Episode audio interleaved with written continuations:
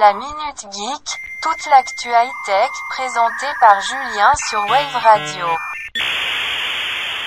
Vous avez un message.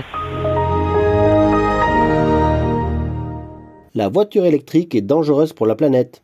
C'est Toyota qui le dit.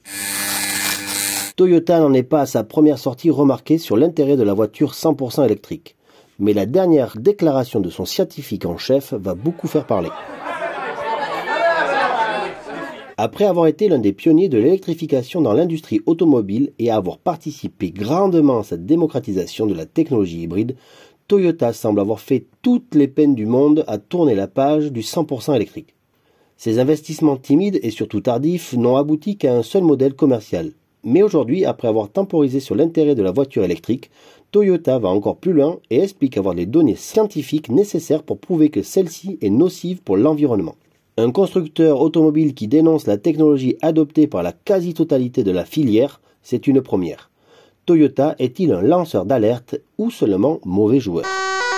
C'est Gilles Pratt, le responsable de la section recherche du groupe japonais, accessoirement leader mondial de l'automobile, qui est à l'origine de cette déclaration. Le raisonnement du scientifique est limpide. La course à l'électrique, menée tambour battant par l'ensemble de l'industrie, devrait mener à une pénurie de lithium et d'autres terres rares des composants essentiels à la fabrication de batteries et donc indispensables à la voiture électrique. Ces propos font écho à plusieurs références de spécialistes en la matière. Aurore Stéphan, ingénieur géologue minière, a régulièrement soulevé ce problème de fin de métaux précieux.